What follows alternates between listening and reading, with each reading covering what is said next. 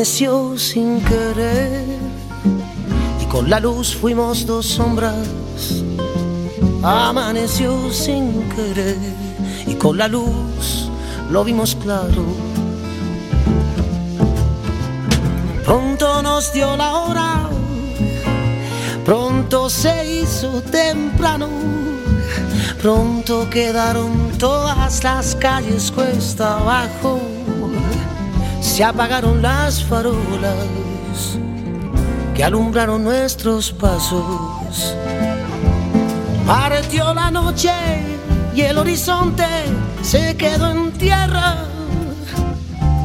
Partió la noche y el sol borró el brillo de las estrellas.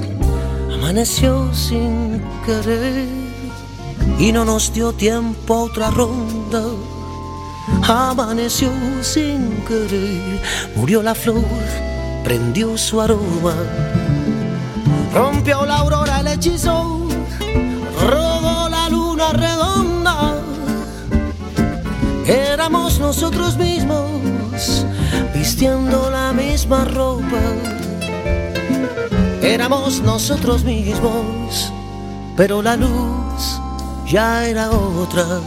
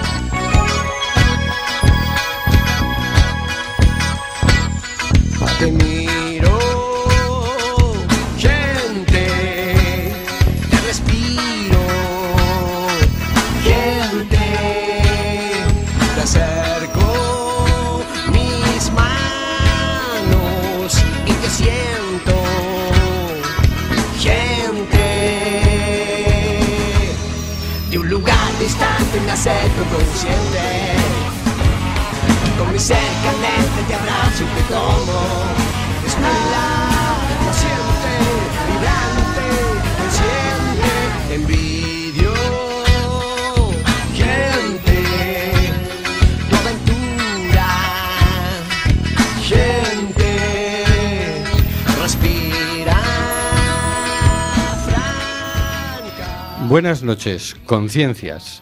Vamos a nuestro mundo. Y es por eso que a veces me gusta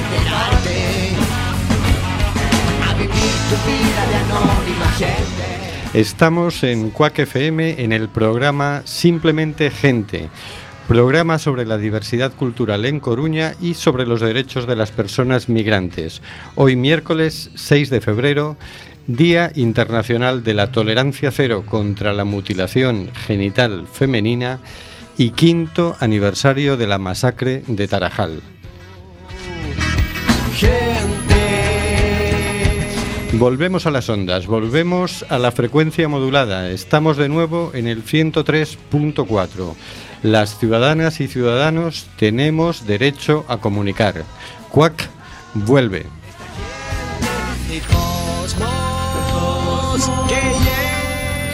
Recuerda, nos puedes enviar tus opiniones y comentarios en directo por WhatsApp al 644-737-303 o por Facebook a Simplemente Gente en Cuac FM. Nos encanta saber que estás ahí.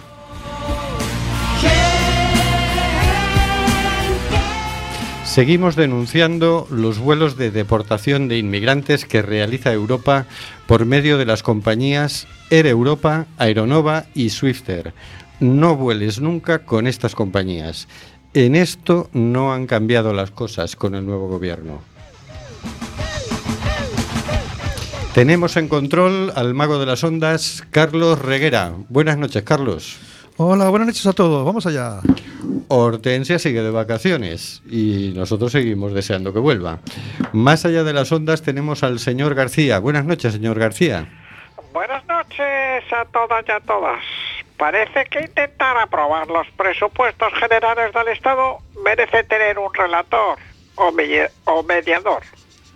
Pero evitar profundizar un conflicto enquistado como el que vive Venezuela, no, no parece que merezca un mediador. ¿Qué mueve a nuestros gobernantes? El poder, la codicia, los derechos humanos. Tenemos también más allá de las ondas a Óscar G. Buenas noches, Óscar. Hola, que se me cae en la huella de la nariz. Buenas, buenas noches, hola a todas y todos. ¿Habéis visto qué, presidente de gobierno tenemos? No, habla bien inglés, con fluidez y soltura, escribe libros mientras gobierna. Tenemos un presidente que es todo un lujo, no sé de qué nos quejamos. Lo que no sé es si se dedicará ahora en campaña electoral a firmar libros o hará campaña electoral firmando libros. Es que nos quejamos, yo encima el guapo. También en las ondas tendremos a Almudena Carracedo, directora del documental El silencio de los otros, recién premiado con el Goya al mejor documental. Y en el estudio José Couso tenemos a Manuel Villares. Hola Manuel. Hola, ¿qué tal? Y a María Núñez. Hola, ¿qué tal? Hola María y a un servidor Rubén Sánchez que hará lo posible para que fluya este amordazado programa número 226 vigésimo de nuestra sexta temporada. Amordazado porque seguimos amenazados por la ley Mordaza. Estamos en el programa Simplemente Gente en Cuac FM, emitiendo nuevamente por el 103.4 de la frecuencia modulada. Hoy vamos a hablar sobre Venezuela. Salvo golpes de Estado militares, solo hemos asistido a cambios de gobierno forzados desde el extranjero, en el caso de Italia con la Troika, o por medio de guerras en casos como Libia e Irak. Hoy, desde diversos países, eh, se pretende forzar un cambio de gobierno en Venezuela por medio del reconocimiento del diputado Juan Guaidó como presidente encargado para convocar cuanto antes unas elecciones presidenciales. Esta injerencia en la gobernanza de Venezuela viene justificada en nombre de los derechos humanos y de la situación de emergencia humanitaria que vive el país. No se alude a las reservas de petróleo y de coltán, ni tampoco a las muchas emergencias humanitarias que hay en otros países y que no mueven a nadie a la injerencia. Desde la muerte de Hugo Chávez y la posterior victoria electoral de Nicolás Maduro, se orquestó un boicot empresarial a los suministros del país que sumergió a Venezuela en una situación cada vez más desastrosa. Hay que sumar las sanciones de Estados Unidos para reforzar la asfixia económica y, cómo no, la bajada de precios del petróleo, clave en la economía venezolana. Desde dentro y desde fuera se ha trabajado en contra del resultado electoral sin importar las víctimas del desabastecimiento de alimentos, medicamentos, etc. Ahora se plantea abiertamente la posibilidad de derrocar al gobierno y la clave de esta posibilidad es precisamente este reconocimiento de un gobierno alternativo no conseguido en elecciones presidenciales. Ya hemos visto las consecuencias de otros derrocamientos. perdón que se me ha ido el texto disculpen ustedes, perdón. Ya hemos visto las consecuencias de otros derrocamientos para la población de sus países. Irak y Libia son dos ejemplos de países petrolíferos sumidos en el caos tras la muerte de sus presidentes, lo que fue un buen negocio para la industria petrolera.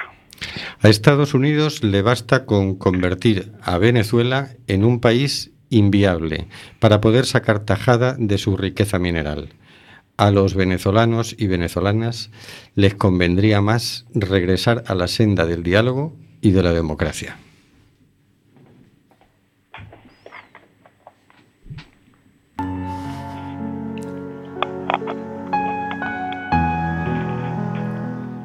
Cositas de la actualidad por el señor García.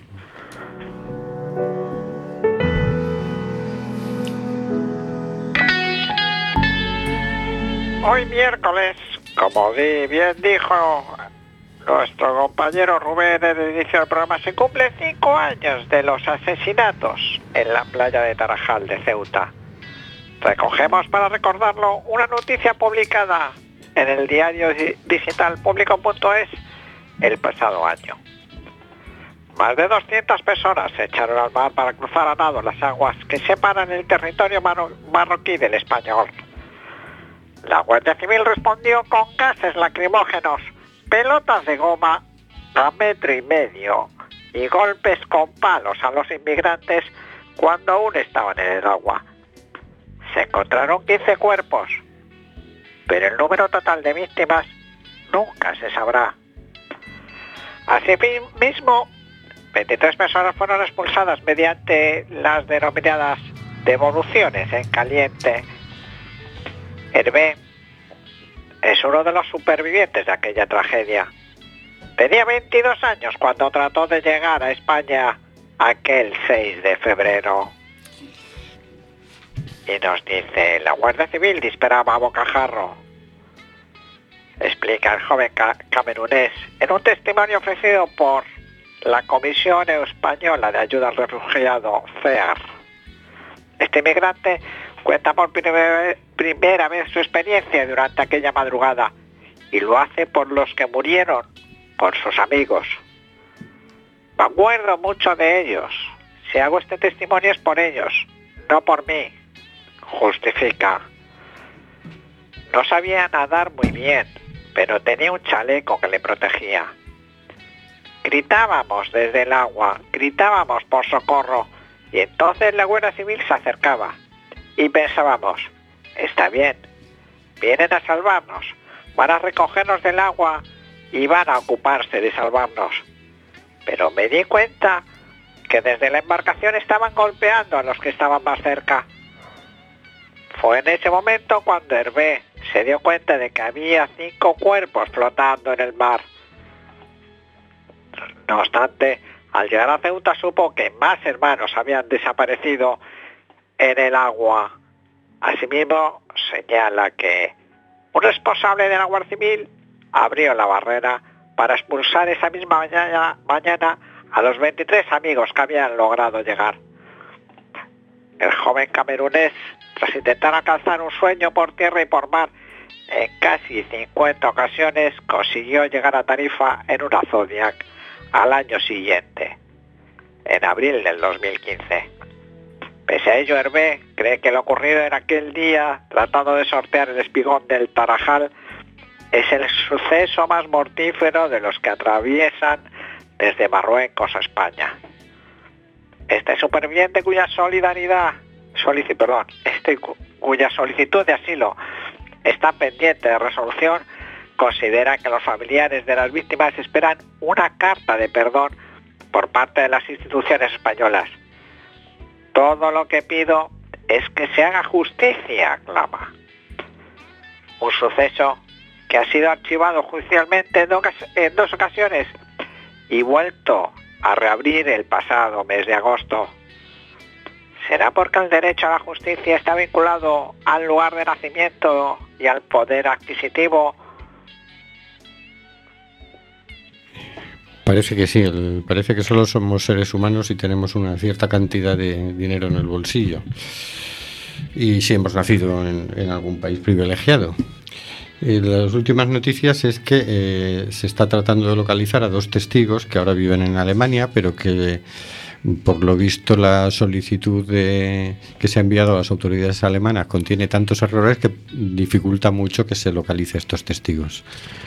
Me consta que por parte de, los litigantes eh, están deseando que se cierre ya el caso aquí para poder llevarlo al Tribunal de Derechos Humanos Europeo. Vamos con el audio Rosas Negras, 15 rosas negras de asfalto.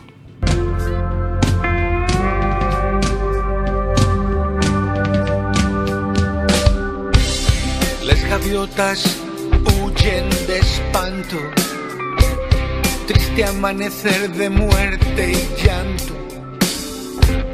15 sueños hundidos que duelen tanto y cuesta comprender que un necio decida entre el mal y el bien. Déjenme cruzar al otro lado. Hoy quisiera estar justo a su lado. Deseo sentirme desvinculado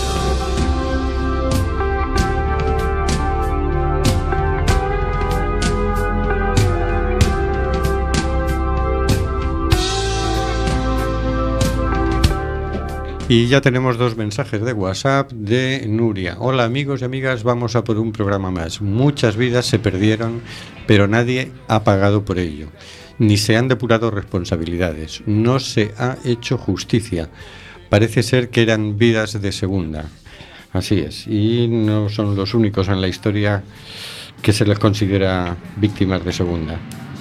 Tenemos con nosotros a Manuel Villares en representación del colectivo de presos políticos. Buenas noches. Buenas noches. El Ministerio de Justicia ha solicitado hoy a 656 ayuntamientos que retiren los vestigios franquistas que todavía permanecen en sus espacios públicos, como las 1.171 calles y plazas que conservan nombres de figuras de la dictadura. Según un informe presentado por el sociólogo Manuel Monge al Ayuntamiento de A Coruña, Aquí en Coruña faltan por retirar 74 símbolos franquistas en la ciudad. ¿Cómo es posible? Es posible porque hay una actitud tibia en todo ese tema de la memoria histórica. La memoria histórica se la saca en el gobierno de Zapatero, que no fue una no fue todo lo completa que nosotros quisiéramos con derechos eh, objetivos con participación del Estado por ejemplo en las fosas pero después viene el guerro del gobierno de Rajoy que presume, se jacta de decir que no la derogó, pero no le dio ni un céntimo, quiero decir, mm. la hizo prácticamente impracticable. Y este es un y de por la actitud de muchos gobiernos, yo creo que socialistas en ayuntamientos, que no entran en ese tema y no aplican, digamos, la reparación histórica de lo que representó eh, personas que osentan calles, calles, que son hijos adoptivos, o que, por ejemplo, sus eh, retratos están en los salones del ayuntamiento alcaldes que no fueron elegidos democráticamente. Eso no debería tener ningún problema en llevarla a la práctica. No tendríamos que estar nosotros planteando estos temas, deben estar resueltos. Llevamos 40 años ¿eh? y se, toda situación no se ha reparado. Eh, la ley de memoria histórica fue promulgada en diciembre de 2007. Eh, Ayer una senadora eh, en el Senado salió el tema y decía que, ahora el gobierno iba a dedicarle 15 millones de euros a sacar huesos. En estos términos planteaba la cosa. ¿Qué se ha hecho desde que salió la, la ley de memoria histórica desde 2007 hasta hoy en Coruña? En Coruña sobre fosas, en Ferrol sí, pero son por iniciativas de las personas con recursos eh, propios. En ningún caso de los gobiernos.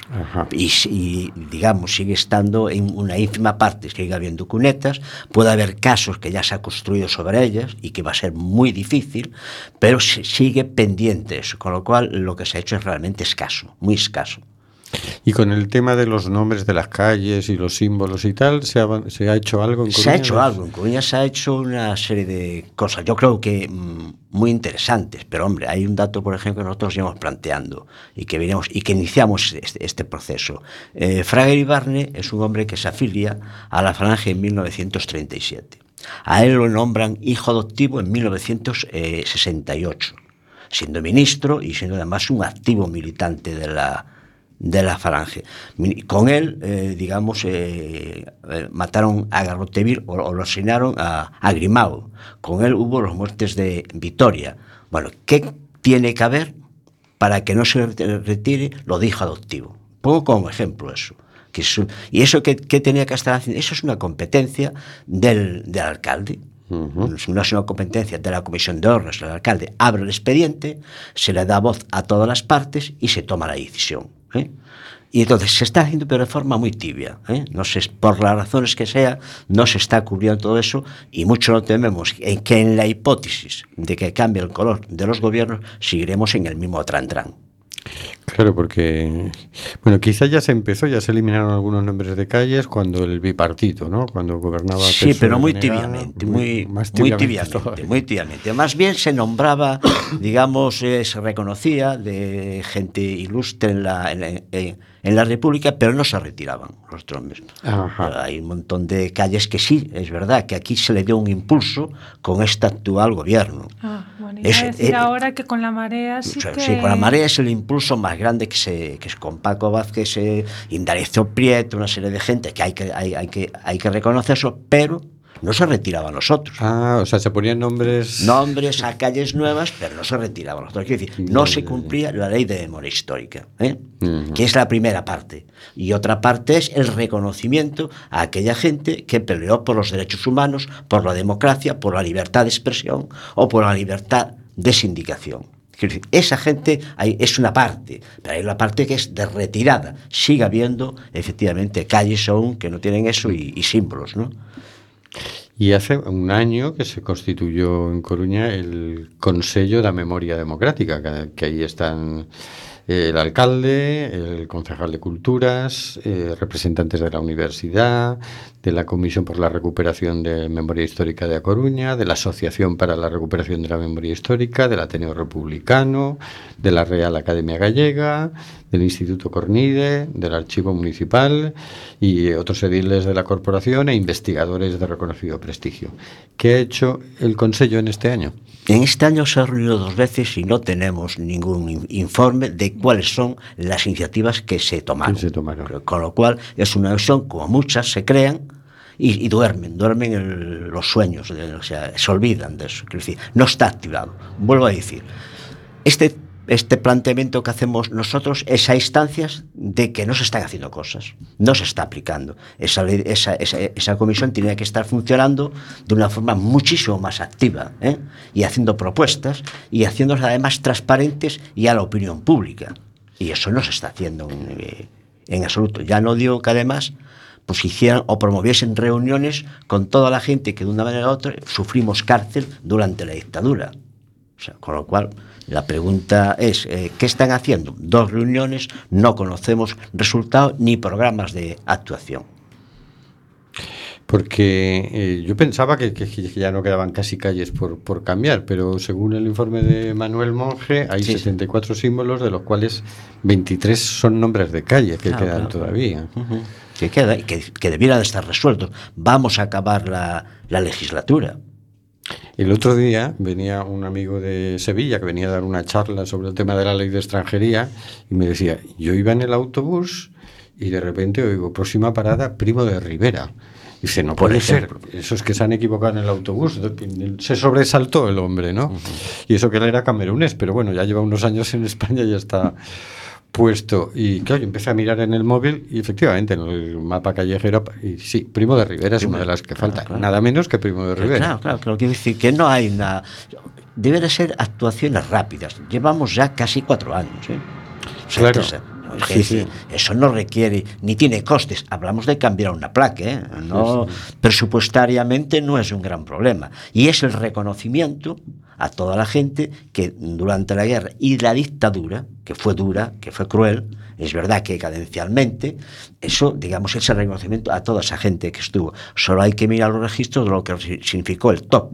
El TOP era un tribunal de orden público creado ad hoc para, digamos, juzgar a toda la gente que peleaba por, eh, por las libertades, creado en 1962. Uh -huh. Vino a sustituir los tribunales militares. ¿eh? Pero las condenas, o sea, la indefensión era total ahí. ¿Eh? Podrías, te, a mí, o sea, te pueden condenar sin reconocer nada sin reconocer nada de lo que, de lo que te eh, atribuyen.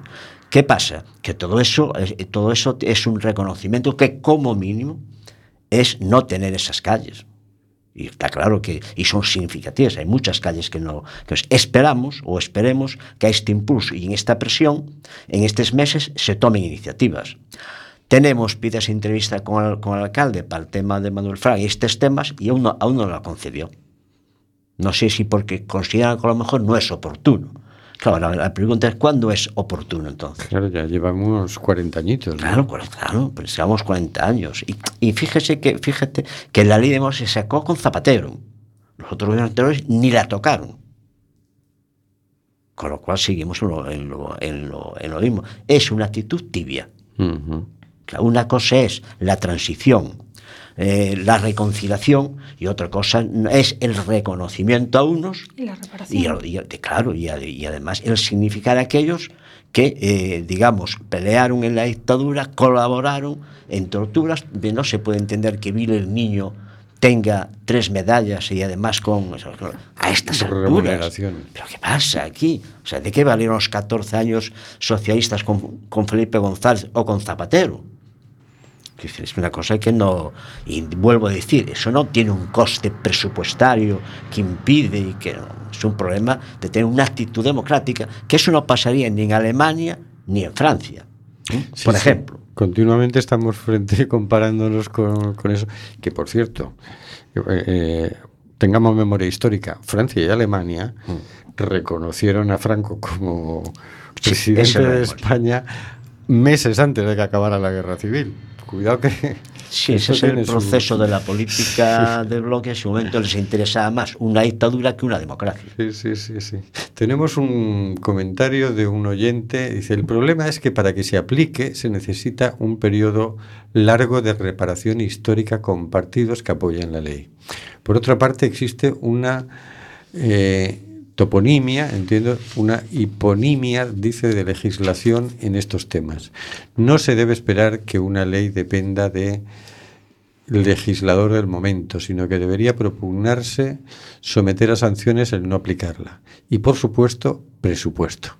Si es memoria histórica, no deberían pagar individuos completos. Jonathan Coruña. Bueno, termino de entender integralmente el mensaje, pero muchas gracias, Jonathan. Eh, ¿Qué importancia tiene recuperar la memoria histórica? Hombre, recuperar la memoria histórica es recuperar, primero, lo decías tú ahora, que aquí hubo un golpe de Estado. Segundo, con injerencia extranjera, italianos y alemanes. Fue el ensayo de lo que después supuso la Segunda Guerra Mundial. ¿eh? Y por tanto se impidió, eh, digamos, que este país tuviese de democracia como tuvo Alemania, Francia, Holanda, Inglaterra. Y tuvimos 40 años, como decía el amigo Celso, Celso 40 años de noite de pedra. Eso es un tema vital. ¿eh? vital. Y después que hay que eh, situar a la juventud en todo este proceso y los retrasos que supuso todo esto. Ya no digo de cantidad de gente intelectual y tal que tuvieron que exiliarse, que se perdieron, que tuvieron que buscarse la vida. Es todo eso es una trayectoria que al menos y como mínimo tiene que haber una reparación a todo eso, una condena ¿eh? a la dictadura, contundente, clara, pero con medidas de estas, no con declaraciones Quitarle, por ejemplo, el hospital Juan Canale el nombre, bueno, ya los argumentos eran... Eh, no, no, es que es una marca. Yo recuerdo, ¿cómo, que es una marca? Entonces, una marca también es primo de Rivera. todos son marcas. Eso es una actitud tibia que una parte de la derecha y una parte del PSOE, digamos, más de tal, pues le tienen realmente pánico a meterse en estos, en estos temas. La democracia está consolidada, no hay ruido de sables, ¿Cuál es el problema? no hay motivo ninguno para que no se... Y después no hay motivo, no, no se puede hacer recomendaciones a los ayuntamientos que toda la vida. No, hay que darles un plazo y después tendrá que haber sanciones. Y las sanciones pueden ser variopintas. En política de subvenciones. Mire usted, si no cumple eso, no tiene subvenciones. Parece ser que eso es lo que dice la carta que ha mandado hoy el Ministerio de Justicia a los ayuntamientos. Estamos hablando con este gobierno a punto casi de expirar. ¿eh? Claro, que habrá que ver si el que viene es consecuente con la carta, claro. claro, claro. ¿Cómo te explicas que un país mm, que hemos sido y somos eh, emigrantes no tengamos una actitud positiva hacia la inmigración hoy? Aquí hay, yo hay varias causas, pero una de las causas que yo encuentro es que desde los gobiernos no supieron explicar o porque no lo entienden o porque les interesa las actitudes que la, la inmigración es una oportunidad, nunca es un problema. ¿Por qué? Porque hay un envejecimiento importantísimo de Europa y de España.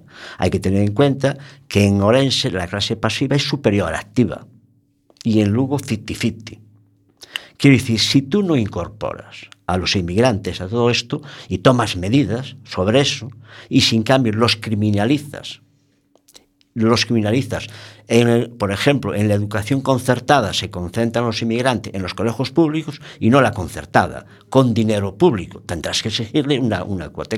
Es toda esa parte de esa política que al final, curiosamente, lo que buscan o lo que se produce y lo que es el enfrentamiento entre el trabajador que está en paro y el inmigrante, que lo culpa. Y mientras nos enfrentamos, no buscamos los responsables reales que está viendo el país. Entonces, yo creo que aquí hay intereses. aparte de las actitudes homofóbicas de la ultraderecha y que anima eso. Pero en el fondo subyace eso, porque además es mano de obra barata. en Estados Unidos no tener legalizado a muchos inmigrantes es mano de obra muy barata, que tira de los salarios para eh, esto para abajo. Entonces, ahí esas causas son las que nos motivan. Si hubiese un cambio de actitud ¿eh? y los incorporáramos, solucionamos muchos problemas demográficos que estamos teniendo. Pues no se aborda.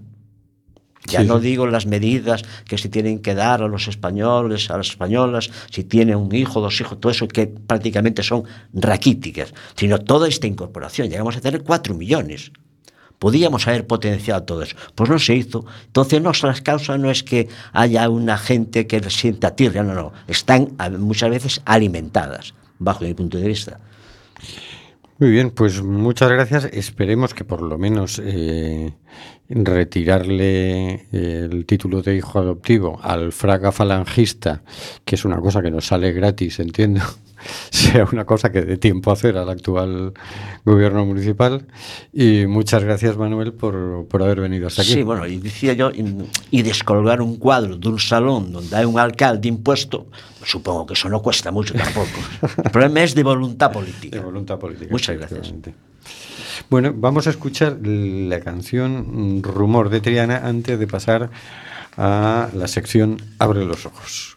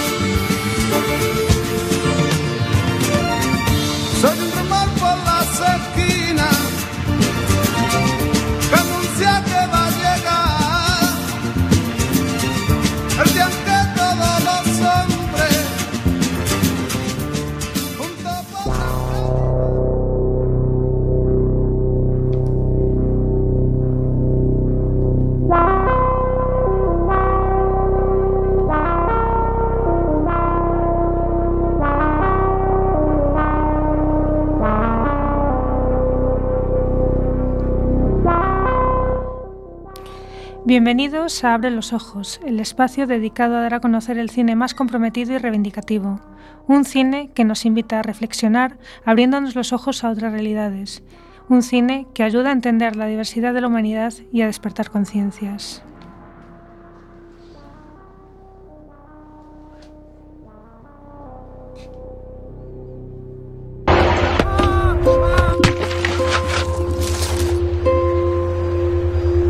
Es simplemente un olvido, una amnistía de todos para todos. Un olvido de todos para todos. Yo tenía seis años cuando fueron a por mi madre. El, el sitio de la fosa. En la fosa. Yo estoy obligado a convivir a escasos metros de donde vivo con la misma persona que me torturó. Lo que pasa que no se ha destapado parte hasta ahora.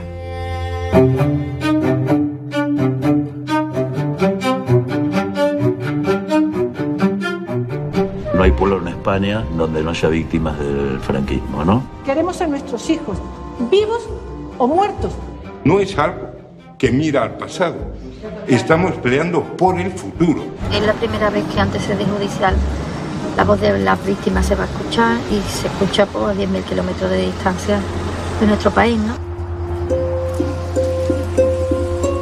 En esta causa hay varios protagonistas, pero el tiempo es uno de ellos. Nosotros y centenares de miles de víctimas nos han negado el derecho a la justicia. Quizá entre todos, todas, un poco quizá hemos colaborado ¿no? en ese silencio.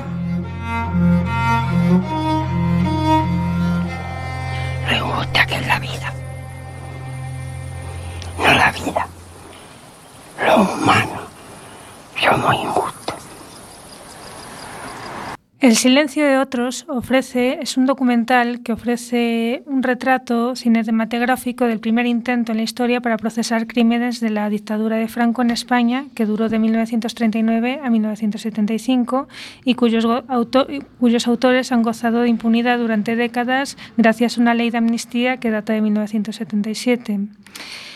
Filmada durante seis años, la historia se desarrolla en dos continentes. En España, donde los supervivientes y abogados de derechos humanos están construyendo un caso que los tribunales españoles se niegan a admitir, y en Argentina, donde un juez lo ha adoptado al utilizar el principio de jurisdicción universal que permite que los tribunales extranjeros investiguen crímenes de lesa humanidad si el país donde ocurrieron se niega a hacerlo.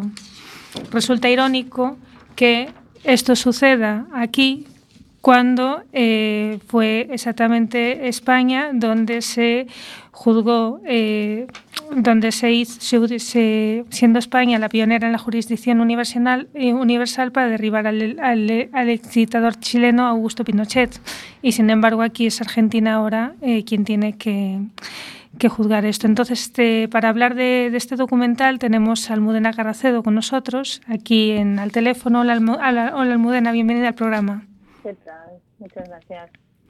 Antes de nada, darte la, la enhorabuena por tu Goya, el mejor documental que recibiste el pasado sábado. Muchas gracias. Vale, eh, por lo que he llegado, por lo que he estado leyendo en entrevistas que te han hecho anteriormente, tú llegas a esta película tras terminar tu anterior documental, Made in LA, y tras enterarte del caso de los niños robados eh, durante la dictadura, durante, durante la dictadura, y quisiera que nos hablaras un poquito de este proceso de preparación de este documental. Eh, vale, bueno, pues sí, efectivamente eh, inicialmente cuando empezamos a hacer el documental, uh -huh. eh, el objetivo era realmente hacerlo sobre, los, o sea, cuando inicialmente lo empezamos, digo al principio principio, era hacerlo sobre los bebés robados. Queríamos eh, hablar un poquito del legado del franquismo a través de este caso concreto. Lo que ocurrió es que cuando nos vinimos a, a vivir a Madrid, en concreto yo vivía en Estados Unidos, llevaba 12 años allí, eh, pues nos encontramos con la querella argentina, que es esta, como tú has comentado antes, es esta, bueno, pues realmente el único caso abierto ahora mismo contra los crímenes del franquismo, que aglutina eh, dentro de sí a, muchísimos tipos de crímenes. Eh, eh, bueno, pues obviamente bebés robados, pero también torturas, trabajo esclavo, lo que se conocen como fosas, que es pues asesinatos extrajudiciales y fosas comunes, etcétera, etcétera, ¿no? Eh, y empezamos a seguir este, este caso en, digamos, en presente. Empezamos a seguir la lucha de las víctimas y supervivientes que se convertían en querellantes eh, en ese proceso, digamos, hacia, en su búsqueda hacia la justicia.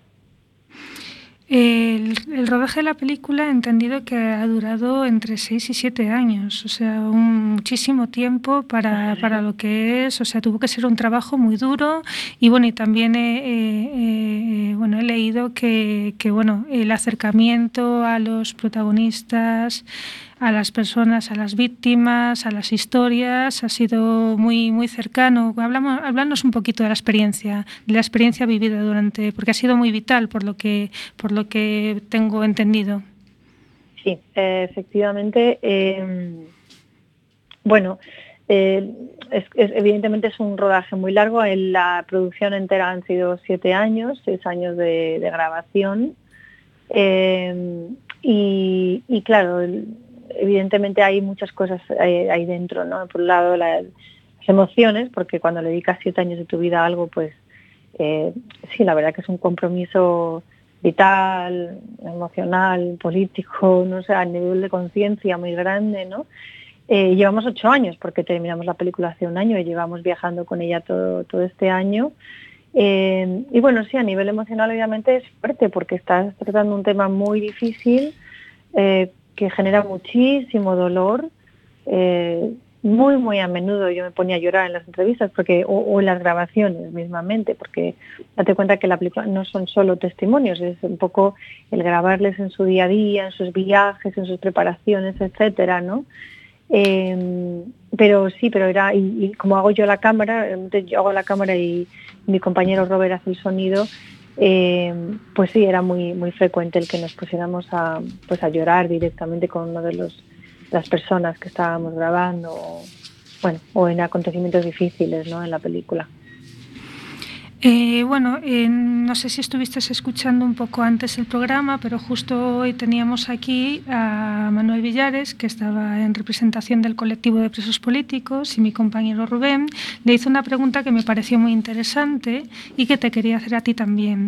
Y es que, bueno, tú que has hecho este documental dedicándole pues esos siete años de tu vida y que, bueno, eh, yo creo que eh, dado, dado el ninguneo que recibe aquí el tema de la, de la memoria histórica, me gustaría conocer, pues para ti, eh, que nos dijeras qué piensas, cuál es la importancia de la recuperación de la memoria histórica, qué importancia real, o sea, ¿por qué es tan importante esta, recuperación de la memoria histórica?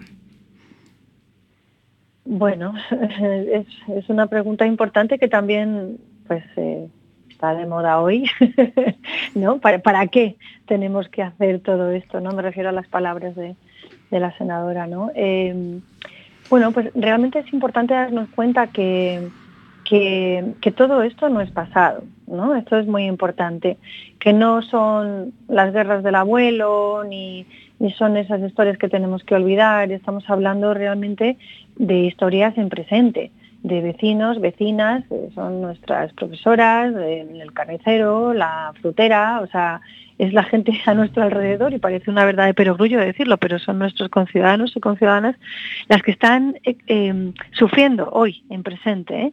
Eh, por tanto, cuando hablamos de recuperación de memoria histórica, estamos hablando de recuperación, de rescate de un pasado, de una memoria que está olvidada y sepultada para poder hacer incidir en el presente. ¿no? Esto, es, esto es importante. No es solamente para crear pues una verdad histórica de lo que ocurrió en realidad, que es muy importante, pero también para reparar en presente a personas que sufren en presente. En concreto, por ejemplo, el colectivo de, gente represaliada, en este sentido, a la que, que fue condenada por un crimen, siguen siendo criminales oficialmente en nuestro país. La gente que luchó por la democracia, o sea, no solo no se les ha validado esa lucha ni se les ha eh, dado ningún tipo de medalla de reconocimiento, como lo pueden hacer otros países en Francia, por ejemplo, sino que encima no se les anula la sentencia, siguen siendo criminales. ¿no? Entonces, estamos hablando de, de por qué ¿Cómo es posible que en el 2019 siga habiendo miles de personas desaparecidas en fosas comunes? En, ¿Cómo es posible que siga habiendo miles de madres y padres buscando a sus hijos? ¿Cómo es posible que siga habiendo torturados, personas que fueron torturadas que se tienen que encontrar con sus torturadores en la calle, etcétera, etcétera? Esto no ayer, no en el 77, sino hoy, en el 2019, en una España que lleva 40 años de democracia, ¿cómo es posible que esto ocurra? Y entonces esa pregunta que tú planteas yo siempre eh, la traigo al presente, ¿no? Sí, ya, ya, ya, he visto que aparte de, digamos que lo que sucedió, lo que está sucediendo ahora mismo en Argentina, este, este juicio, por lo que también, como te comentaba, he leído, es algo que has comentado en varias ocasiones que te ayudó a, meter en presente la película, ¿no? Eh, bueno, eso lo he leído, creo que sí, ¿no? sí, sí, no, no, es, efectivamente. Eh, claro, toda esta lucha presente ayuda precisamente a, a, crear una historia en presente. Por esto que estaba contando, ¿no? Porque hay una, bueno, un discurso aprendido, que, bueno, o mamado casi, ¿no? Desde que éramos pequeños, en la calle, en las familias, en las escuelas, de que hay que olvidar todo esto, que hay que dejarlo atrás. Y era muy importante plantear la historia en presente, ¿no? Porque, insisto, para muchas personas esto no, no está atrás, esto es una memoria viva, es la memoria de su familia, es de su abuelo o su abuela que está en una cuneta y que no pueden sacar. O sea, estamos hablando de algo, de una realidad muy presente para miles y miles y miles de personas en España. Eh, bueno, quería preguntarte de la película, eh, porque me he fijado, ya te había comentado, he visto que el estreno lo estáis haciendo, o lo estaba, me, me dio la sensación de que se estaba haciendo de una manera un poco como limitada. Eh, ¿cómo, ¿Cómo está el estreno de la película ahora? Porque es casi como bajo demanda o algo así. Bueno, no, realmente ha, ha habido un estreno muy importante, date cuenta, esto es un documental de derechos humanos y de franquismo. Eh, se estrenó el 16 de noviembre en 20, en 20 cines en, toda esta, en todo el estado, o sea que, que ya de por sí eso es, bastante eh, espectacular, por así decirlo, para un documental de este tipo. Lo que pasa es que nosotros dependemos de los cines comerciales, para ese estreno comercial me refiero, ¿no?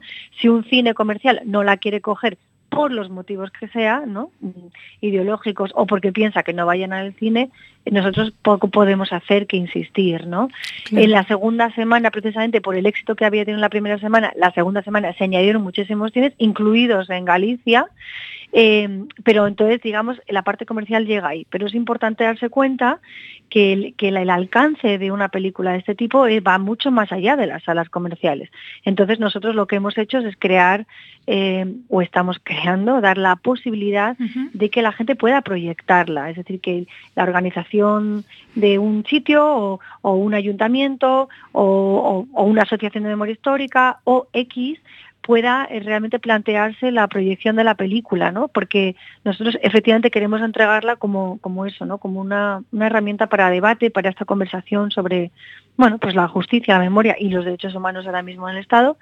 Eh, y por eso dices tú que es como a demanda. Realmente lo que estamos haciendo ahora mismo, tal que me pillas es que estoy aquí, eh, estamos literalmente creando un, sistema para que la gente pueda generar esas proyecciones y que, y que sepa, digamos, eh, las condiciones para cada una. Tenemos una distribuidora, ¿no? Y eso significa que hay unos derechos de exhibición, pero también significa que, que, perfectamente te puedes poner de acuerdo con un montón de gente y hacer una proyección a bajo coste, por supuesto, con ese objetivo de crear eh, esa conversación. Y estamos creando, esperamos sacar en un mes o así eh, guías, bueno, en fin, todo esto que, queremos que la película, de lo que queremos la película, que la película sea parte. Entonces, por eso, sí, esa demanda, pero entonces, qué fenomenal. Eh, también el, 12 de febrero sale en DVD, eh, sale en algunas plataformas. Sí, en film he visto. Claro, y luego la idea es ir a televisión, es decir, televisión abierto, que no haya nadie que tenga ninguna excusa para decir que no la ha podido ver. Eh, pero bueno, evidentemente lo bonito de la película, esto también es cierto, ¿eh? es, es verla en colectividad, ¿eh? es verla en compañía, porque lloras mucho más a gusto, ¿no? Pero lo digo en serio, ríes bien, ríes a gusto y también lloras más tranquilo, porque si todo el mundo está llorando, es que cuando la gente llora con la película, además no es un llanto de lloras porque alguien se ha muerto en ese momento, es un llanto muchísimo más profundo, ¿no? De, de algo que te duele pero muy por dentro. Entonces, cuando la ves en colectividad, puedes generar esa, bueno, esa conversación y ese llanto se convierte en algo también casi de, de que cura, ¿no? Más que más que duele. Vale, mira, quería, quería comentarte, bueno, eh, ahora que has ganado el, bueno, que habéis recibido el Goya, me imagino que, bueno, aparte de que la película ya tiene una trayectoria por festivales espectacular, festivales internacionales, desde la Bernila, Berni, Jesús, pasando por la Seminci y, bueno, un montón de, y también más premios, eh, bueno, espero que todo esto ayude a, dar un, un empujón gordo, aparte que estáis en la preselección de los Oscar también. Eh, no, hemos pasado la preselección de los Oscars y de hecho no hemos sido nominados a los Oscars. Pero bueno, no importa. Si no pasa nada, no pasa nada. No, no, para, nada. Seguimos, seguimos luchando. Después de los Oscars han venido lo de los Goya, que lo cual es fenomenal. Pero mira, todos esos premios de verdad son, son maravillosos, son muy bonitos, pero para nosotros son sin duda una pieza eh, más, un elemento más para darle visibilidad a la Claro, película. es de lo que se trata, es de para lo que, lo funciona. que se trata, ¿no? efectivamente, para eso funciona. Aparte de eso, tenemos aquí el Goya en casa, en una esquinita, y claro, o sea, no, no puedes hacer mucho más con él, ¿sabes? Pero lo que sí puedes hacer es, el- es esa visibilidad al tema, al tema de la película y que la gente vaya a verla muchas veces porque diga, bueno, si tiene un Goya es que será buena, ¿no? O sea, ¿sabes? Eh, y luego, bueno, pues se encuentra con el tema, ¿no? Vale, yo quería ahora invitar, porque eh, quería comentar que aprovechando que mañana eh, podrán ver la película en el CEGAI, en el Centro Galego de Artes de Imaxe, que la echarán en las dos, en las dos sesiones, tanto en la de las seis como en la de las ocho y media. Y que, bueno, eh, quería aprovechar, pues eso, ya que estás tú aquí, para comentar que mañana quien quiera ir a verla en Coruña, y espero que vayáis a verla, igual que iré a verla yo, que todavía no la he visto, pues... eh, Ay, ay, ay. No, no la he Qué visto. buena oportunidad. Claro, está muy bien. Claro. Muy Y, bonito. Pues nada, muchísimas gracias por habernos acompañado. Eh, ¿Dónde está en A Coruña? Lo estoy buscando. Mira, si entráis en la página web elsilenciodeotros.com, que es lo que estoy haciendo yo ahora mismo, para deciros dónde se proyecta exactamente en A Coruña, eh, y ahí os lo vais a encontrar todo, Galicia, A Coruña. En el Centro Galego de Artes de Imaxe. Imagen, Filmoteca de Galicia. Sí, la Filmoteca de Galicia. Exactamente, a las seis y a las ocho y media. Sí. Pues muchísimas gracias. Muchísimas gracias, Almudena. Muchísimas gracias a vosotros y que sigáis con el buen trabajo. ¿eh? Venga, hasta luego. Hasta luego, chao.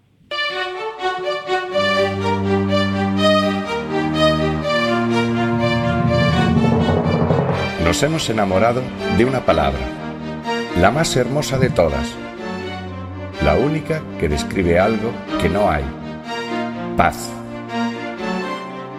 Nos hemos enamorado de una idea, la única que cuenta de verdad, llevar la paz y la no violencia por el mundo.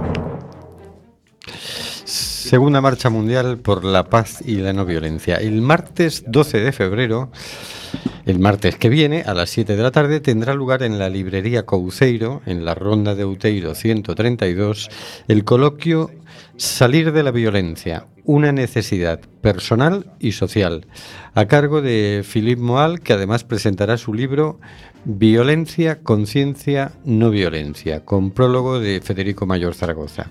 Philippe Moal en su libro testimonia y analiza los prejuicios y las creencias que permiten justificar y legitimar la violencia.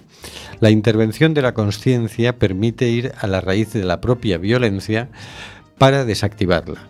Permite resistir a las diferentes formas de expresión de la violencia en la sociedad y permite elegir el camino de la no violencia, que es una potente energía mental nutrida por la generosidad del corazón, un grito de ternura coherente y eficaz, el David que se despierta en uno frente al Goliat que se agita en uno, una intención consciente en las antípodas del hombre irreflexivo y destructor. La no violencia es esperanza, la no violencia es vida. El martes 12 de febrero a las 7 de la tarde en la librería Couceiro, Ronda de Uteiro 132, una charla organizada por el equipo promotor en Coruña de la Marcha Mundial por la Paz y la No Violencia. Y vamos a la agenda. ¿Qué tenemos? Gala Osquax 2019. Sábado 6, 9 a las 21 horas. a gala na que nos damos premios a nós mesmos. Polo bo traballo feito por todos os programas de Coac FM se admiten sobornos e tongos. Lugar, Centro Don Bosco, de Villar, Rúa Costa, da Ri Costa Rica, abaixo de Discoteca Chasto. Tongo, tongo. Eh, bueno, esto, esto no es serio, o sea, esto no es serio. Bueno, eh, sí que es serio que el domingo 9 a las 12 de la mañana en la Plaza de la Alameda hay una manifestación de apoyo a la sanidad pública organizada por SOS Sanidad Pública.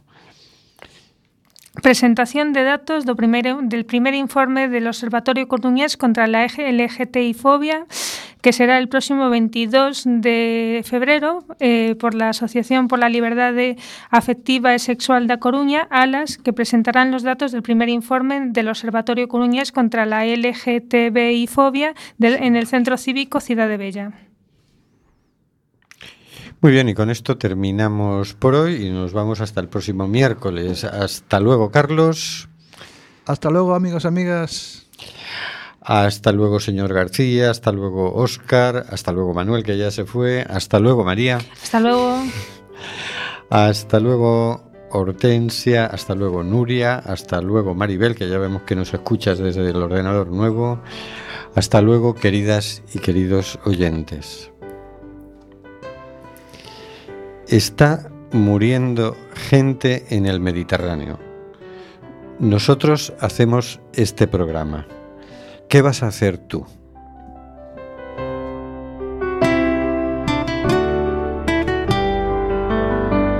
De Amazonas nos llega el suspiro que alimenta al hijo que vive en Chalpín. Y en Namibia se escucha el ronquido inquieto y dormido del nevado del Ruiz. Mientras que hoy la pampa abraza Berlín. Coliseo despierta New York. Chacareras bebiendo de un fa, soleares de un tan y una isa de un son y una quena con gaitas escocesa bailaban en la clave de un djembe y un bongo. Hoy el reggae se impregna con alma de sol, entonando una misma canción. Barriendo fronteras, se hermanen las tierras bajo un mismo sol. Y en el encuentro profundo de cada cultura esté la solución de un respeto